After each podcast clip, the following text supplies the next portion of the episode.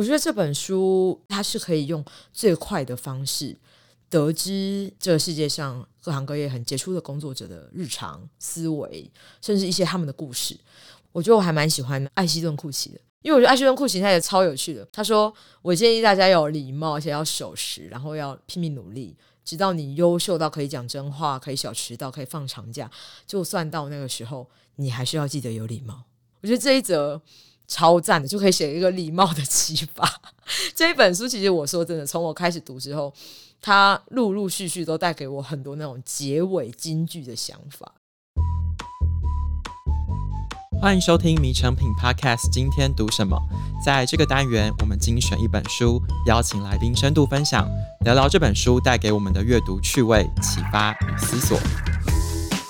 大家好，我是承轩。每一次在准备《米成品 Podcast》录音的时候，最让我绞尽脑汁的就是写访纲。每一次看完书，邀请来宾后，总是希望可以透过好的问题，让没有读过书的听众朋友对一本书感到好奇或是有趣。我常常研究不同的内容创作者，学习怎么问出好的问题，他们是怎么找到好的答案。在美国呢，Tim Ferriss 是 Podcast 界的传奇人物，他的节目是史上第一个破亿下载的商业访谈 Podcast。有人说他是音频世界的欧普拉。今天我们要聊的书籍是《人生给的答案》。这本书呢，集结了 Tim Ferriss 对一百四十个以上的跨领域大师提问，让我们一起来看一看他问了哪些问题，得到哪些答案。今天我们的对谈来宾是经常在社群上跟网友探讨人生答案的陈，欢迎你。Hello，大家好，我是陈。今天是陈第一次来到迷成品的 Podcast 哦。一开始想先请你跟我们的听众朋友稍微介绍一下你自己，你自己的求学跟工作经验是什么？怎么会开始经营 IG 频道？我其实大学的时候念中文系，研究所的时候就转去念电影。毕业之后呢，一开始就觉得台湾的制作环境没有特别好，所以我那时候就想说啊，都已经念了研究所了，一定要好好赚钱嘛，不然怎么对得起？自己付的这些学费，我就先去了媒体公司。可是当时在媒体公司待了一阵子之后，发现，在媒体公司拍的东西也不是我喜欢的东西，觉得想要再学更多，所以我就又跨领域去了广告业。然后去广告业之后，在行销的领域有了很不一样的学习。又过了一阵子，我忽然发现自己在制作产业跟行销的产业方面都稍有累积之后，就忽然觉得我自己好像可以出来做点什么事。我就自己开了一间制作公司，不管现在是经营的 IG，或是一开始我经营的 YouTube，其实都是出于当时候在广告公司的好奇。因为我那时候就想说，客户都会想要找很多 KOL 或是任何意见领袖，然后去帮他们曝光他们的东西，所以我当时就是想说。哇，做这个东西是不是有什么美感就可以让他来个什么流量爆出来之类？就我不想要让客户有白花钱的感觉，所以我当时就觉得说，很想要自己试试看，如果从零打造一个频道，是什么样子的内容，什么样的 SEO 可以让它长大，然后变多什么的。所以一开始完全是出于好奇，做着做着就觉得，如果有一个地方可以让我有固定的产出，好像蛮有趣的。因为我本来就很喜欢拍东拍西，嗯，所以后来为什么从 YouTube 变成 IG，是发现 IG 有 Reels。然后我就突然觉得这个东西好像是加速创作形式的东西，又刚刚好我生活中很喜欢乱拍东西，我就想要做个实验，把我生活中拍过的东西，然后莫名其妙的做一些结论，然后没想到就中奖了。在陈拍过的众多影片中，可能有些听众朋友有看过，有一集很红的节目是他跟计程车司机的对话。他帮这个司机大哥解决了他 四十年来的人生疑问，他就是一直放在心里。但是其实，在你的影片里面可以看到这种很多，就是从小小的生活问题，然后去得到一些些解答跟启发。那我们今天要聊这本书呢，人生给的答案，其实它也蛮有趣的。Tim Ferriss 他自己算是一个媒体工作者，列出了一套固定的问题，那他去访问了不同领域的专家，看可以得到哪些答案。我有点好奇，他的这个做法，你怎么看待他规划的节目跟他的书？你觉得他帮这些大师设定的问题怎么样？因为他问的问题很多都是从每个人的日常来的，就比如说一百美金以下可以改变生活的花费啊，什么听过最糟的建议啊，会送人什么书等等。就是他其实去问这些杰出领域的人才，他的出发点都还是从他们的日常或是他们的经历去做。我觉得像这样子的内容就会很快的能够跟普罗大众有共鸣，就有点像我做的影片内容一样。最起初在经营内容的时候，可能会觉得说啊，我是不是要去找一些话题性的企划来想啊，或是去想说观众到底更想要看什么东西等等，或者市场在夯什么，这个社会正在有什么潮流等等的。可是久而久之就会发现，你真的去讲。自己打从心底有感的事情，比起去迎合观众的口味，会更来的容易。嗯，而且渐渐的就可以梳理出自己比较擅长的东西，并且从这些事情去找到跟观众的共鸣的时候，那个时候反而会是内容突然找到了最大值的发挥方式。嗯嗯，所以我觉得这样的节目很珍贵，因为等于它就是把。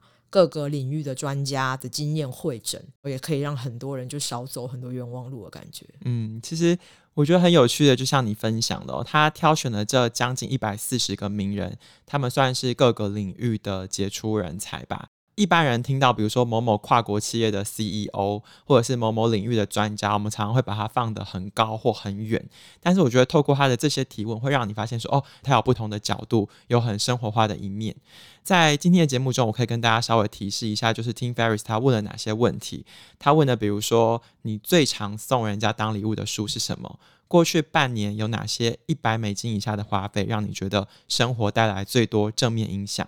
他问了你喜欢的失败经验，如果可以免费刊登一个广告，你想写什么？你人生最值得的投资，还有你听过最糟糕的建议等等。他的这些访问里面呢，横跨了多少奇妙的领域呢？我看了一下，哦，在这将近一百四十个里面，包含了主厨、作家、演员、设计师、创业家、教授、舞娘、扑克选手、运动员，甚至白宫以前的发言人。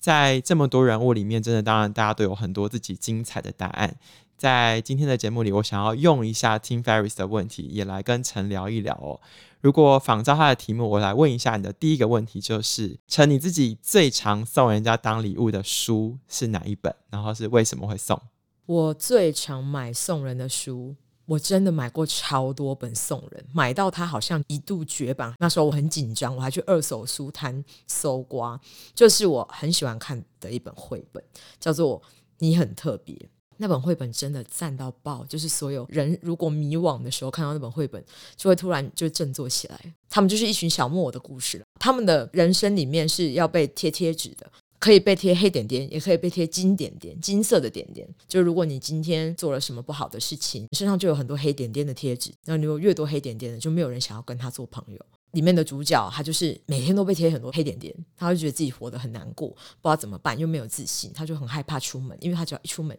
就会被其他的小木偶贴黑点点。可是只有那个主角，他的身上都是黑点点，他没有金点点，然后他就一直每天都为了要去追求那个金点点，就很努力的想要为金点点而活。这样，就他就有一天遇到了另外一个主角，他身上一张贴纸都没有，他就觉得超怪的，他不止没有黑点点，他连金点点都没有，怎么会这样？怎么有人这样活着？另外那个主角就跟他说：“啊，你可以去山上的木匠他的家去跟他聊聊，你就知道为什么了。”可怜的主角他就去了木匠的家，他去找那个木匠的时候，他一开始就很害怕，因为他身上都是黑点点嘛，他就很怕那木匠不喜欢他。就没想到他走进去之后，木匠就把他拿起来，就看着他，然后就跟他说：“我已经等你很久了，我知道为什么你会来。”其实他就讲了很多那个主角也听不懂的话。总之，他讲话的内容大概就是因为我创造了你啊，所以。不管怎么样子，对我来说都是最好的样子。然后他就这样讲讲讲讲，其实那个主角他也听不懂。然后反正他就去了很多次，去了很多次。有一天，他就发现他走出那个木匠家的时候，他身上的贴纸就掉了，然后他就活出不一样的样子。嗯，我就觉得这本书真的太酷了。觉得拿来送人的话，真的可以让人找到活下去的理由。嗯，就是这世界太多黑点点或金点点的追求，可是我们不需要这样活着。从陈会选的书跟会送的书，大概就也呼应了你平常频道里面常常在讲的，就是从日常生活中一些看似无聊的小事，然后找到可以活下去的理由。所以，如果让你选一本书送给别人的话，你会选择一本绘本，叫做《你很特别》。嗯。第二个问题也挺有趣的，Tim Ferris 呢，他问到每一个领域的名人，他都会问说，过去的半年内有没有哪一个一百美金以下的花费？其实我们换算成台币大概三千块，就是有没有什么时候你花了一笔小钱，结果你觉得哇，对你的生活中带来了很正面的影响？我最近最赞最赞的花费就是冲牙器。我觉得它真的是人类都应该拥有的东西。就其实我是因为矫正牙齿缘故，所以我更依赖它。可是我其实，在还没有矫正前就在用冲牙器。嗯，然后我之所以觉得冲牙器真的很赞，是我第一次用的时候才发现，就原来我们平常刷牙，我是那种很认真刷牙的人哦，用电动牙刷或者三餐都会刷的人。然后我发现用了冲牙器之后才知道，不管我刷的再干净，其实牙齿里面都还是有残渣。所以我完全因为冲牙器而发现，原来我们以为的干净都是表面的干净，就是细节里还有很多问题。我不小心把一则 reels 的连感说出来了，冲牙器的启发。其实大家听陈讲这个故事，或是你去看这个《人生给答案》这本书的时候，有一些篇章，说不定你会觉得有一点无厘头，或是莫名其妙。因为每一个人推荐东西真的不一样。比如说，有些人他就说：“哦，我买了一个冲浪板。”或者是有些人他觉得他买了一个什么玩具。就是每一个人不同的兴趣，你有时候会觉得有一点好笑。就是这些看似大师。看似是高阶主管的高手，但原来他们也有这么生活化的一面。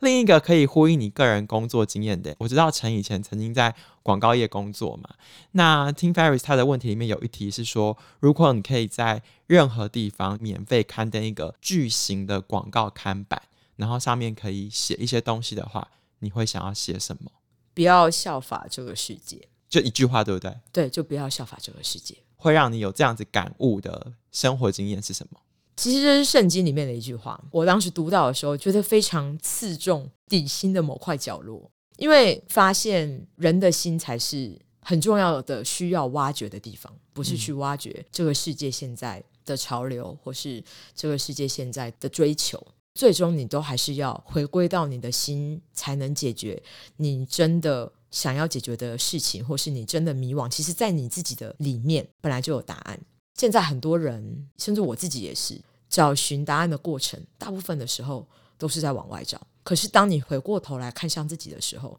有一天真的会突然发现，答案就在你自己的里面，只是我们从来没有想过这件事而已。是我们对自己的不信任，或是我们对自己的没有自信、信心。等等，就以为去跟随有答案的人，或是以为去跟随这个世界更大力量等等的，会得到一个解答的方向。但是答案其实都在自己的里面。嗯，而且就回应我讲气话的时候，很多会想着大家喜欢什么啊，确实都会有一定程度的结果，或是一定程度的，我们做节目就会觉得说哦，什么触及量啊、观看啊什么的。你真的跟随这个世界想要看的东西的话，确实会有。可是当你发现你不用这样做的时候，也就是你真的回过头来去找你里面有什么的时候，你才会找到自己真的可以发挥的舞台。其实我之前也有看过你在 TED Talk 跟一些比较年轻的同学朋友分享，也是关于面对人生的迷惘啊，或是追寻。本来很想要回那个专业领域最糟的建议嘛，对对对对，你听过什么糟建议？不要太快换工作。我觉得这建议真的是很还好。嗯。以你自己的经验，你觉得你感觉不对的时候，你就会想换？也没有感觉不对的时候就想换呢。哎，其实我一开始有反省这件事情，就是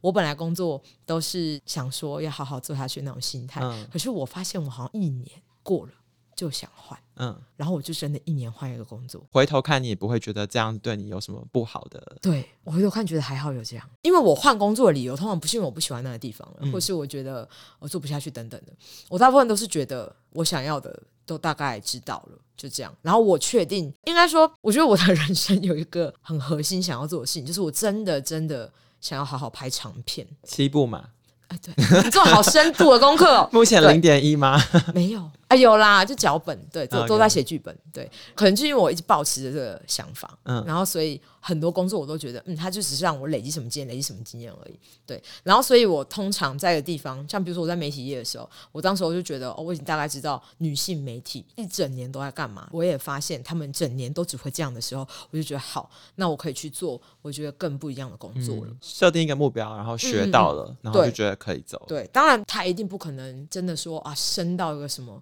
地步，可是我觉得我很幸运，是我真的到每一个工作都还蛮刚好，都是做到一些刚好那岗位上很特殊的状态。这些工作让我有了机会去看到不一样的世界，然后。突然之间就去反思我自己想做的事情是什么。其实有一个想要额外问的，我觉得蛮好奇的，因为现在很多年轻的听众朋友，说不定他会希望将来可以做一个所谓的创作者、自媒体工作者，他也想要经营 IG，他也想要经营 YouTube。像这样子的人，如果来问你的建议的话，你会给怎么样的建议啊？首先，像刚刚说的，不要效法这个世界是一个。嗯，可是这样子的状态，倒也不是好像最近大家常说的“做自己”。做自己这个词，它对我来说，我觉得有一个很大的要建立的一个基础，是你如果做自己又想要被人看见的话，那其实是如何在做自己的时候还要找到别人的共鸣，但它的核心就会变成是知道人的共鸣是什么。知道人的共鸣，但不要用迎合人的方式去做。所以你要返回来再去想，那这个能够跟别人达成共鸣的地方，在你的身上会怎么表现？嗯，就比方说，如果这世界火腿是一个大家会共鸣的东西，那你就要回过头到到你的自身来想，火腿会怎么表现？也许在你的世界里面，火腿不是一个料理，也许火腿是一个装饰品。然后从此以后，你就用火腿装饰品，然后就被世人看见。也许是这样，也许是这样。所以我觉得，反观为什么我的账号在之前突然之间，哇，真的，我真的是一夕变成这样的，因为计程车世界影片爆掉了。我本来以为那就昙花一现，结果后来没有诶，怎么好像诶，接续都不错诶，接续都有人要看，触及率也不错，账号至今也还算稳定的发展。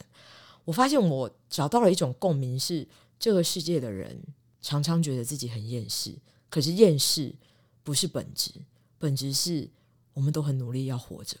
所以找到共鸣后，去挖掘那个共鸣的本质，会让你接触到这个世界大多数的人可能想要听到的东西，或是连他们自己都不知道的世界。你点出这件事情之后，别人就会看见，别人也会想要分享。嗯，因为我觉得很多人在经营自媒体的最一开始，他可能觉得我就是可以做自己。但是从陈的回馈，我们可以知道，做自己的同时，也要去聆听别人，去寻找共鸣，只是可以用自己的方式去呈现出这个共鸣的价值。那我觉得 Tim Ferriss 这本书其实也很像吧。他在创作《人生给的答案》的时候，是因为他也陷入了一个人生迷惘期，所以他才觉得自己说，如果我去可以跟很多很多的大师询问答案的话，也许。透过他们的故事，我可以得到一些些收获、跟成长、跟共鸣。那 Tim Ferriss 在这本书里面呢，访问了将近一百四十个不同领域的顶尖人物。他自己说，哦，读者们可能喜欢其中的七十篇，爱上三十五篇，并且被其中十七篇改变人生。陈，你自己看完了这一系列的书、这些的故事之后啊，有没有你最喜欢的哪一部分？你觉得大家可以有一种哦，又可以活下去的感觉？我觉得这本书有趣的地方就在于，它是一则一则访谈的形式，然后还有这个书的编排方式，其实从目录页的时候就可以看到一些关键字，所以你可以不用整本都读完，可以去挑选你喜欢的段落来读，甚至你可以挑选你打中你的那些字句先来读。我觉得它是可以用最快的方式。得知这个世界上各行各业很杰出的工作者的日常思维，甚至一些他们的故事，我觉得透过这些访谈，一定会有可以打中你的地方，而且甚至可以找到改变你一生的片段。我觉得我还蛮喜欢网球天后萨卡波娃那一篇，他说：“河流让人感到平静，因为河流不会迷惘，它勇往直前。”很赞，就是天哪，对，河流就是人生。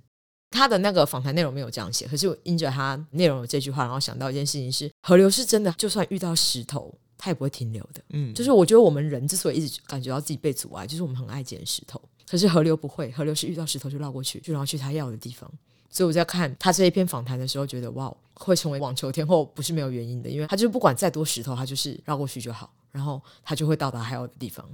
我也很喜欢当代设计大师黛比米曼那篇，他说：“忙碌是一种选择。”这句话真的是太棒了，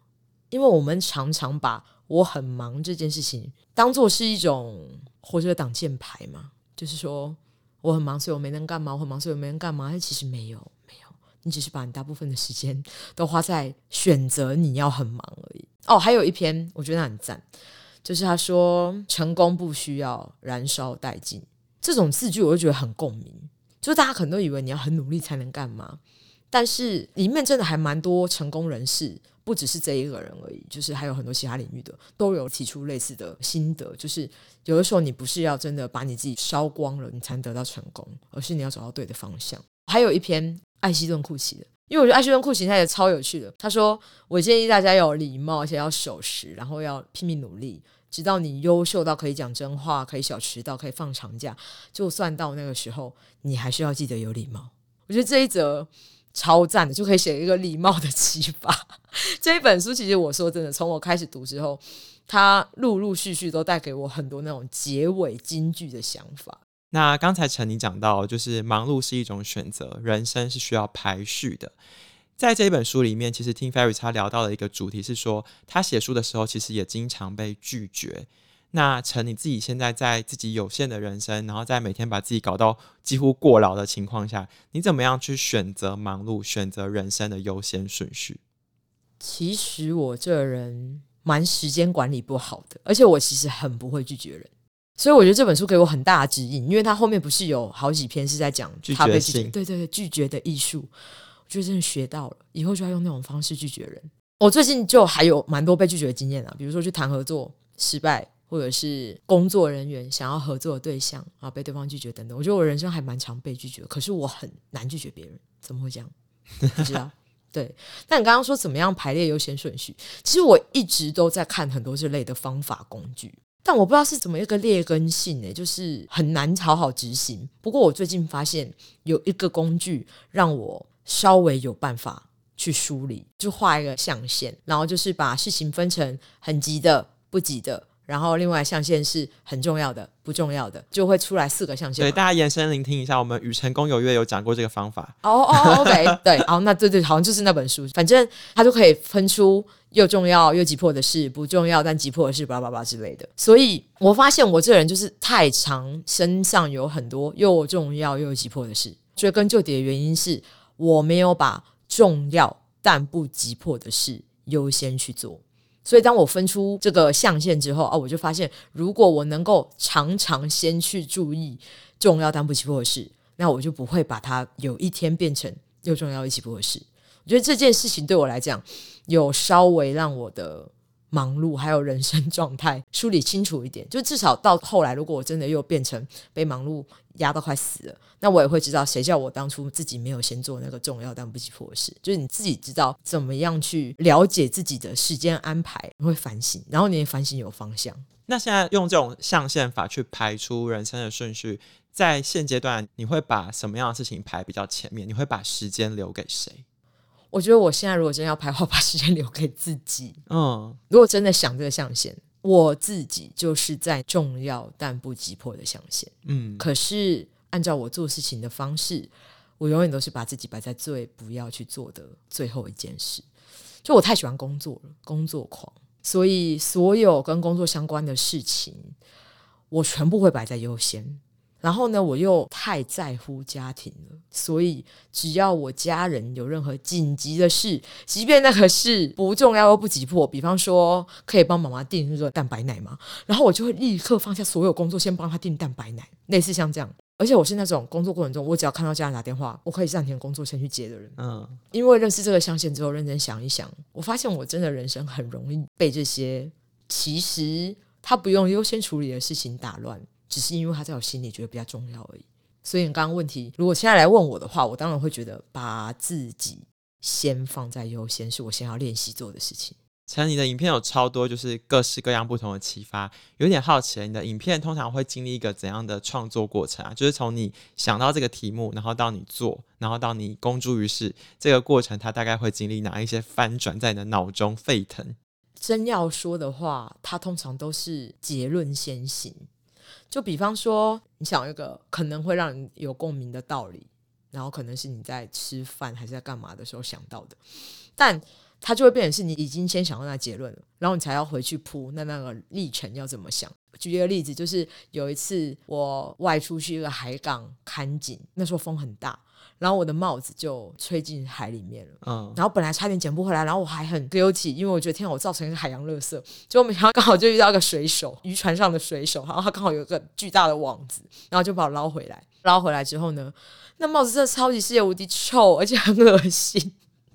然后就超级油，就我最终还是只能把它丢掉。对，那反正我那时候就是一则喜，就是一则又有点忧，就是啊。捡回来也是垃圾，可是丢在海里也是垃圾，就这样也纠结。然后我朋友就说了一句说：“你的帽子好恶哦。”突然想到，天哪，这件事情不就是跟感情一样吗？跟摆脱不了的前任的问题一样吗？我们就一直心心念念的想要抓回那前任，可是他回来了，又有点困扰。就大概类似这样子的延伸，然后你就想办法去铺陈这个故事的前面。通常都是先有一个结论之后，你会去想，那用什么样子的铺陈方式会让你有共鸣？大概是这样。嗯，因为在你自己忙碌的工作中，又要去观察微小生活的启示，感觉脑中一直处于一种资讯过载的状态。那 Tim Ferriss 他在这一本书里面最常问这些大师的最后一个问题，我也想要拿来问你，就是当你觉得感到超载、无法专注、心情压力很崩溃的时候。你会做些什么，把自己拉回自己的人生？我发现这本书里面超多人都说冥想，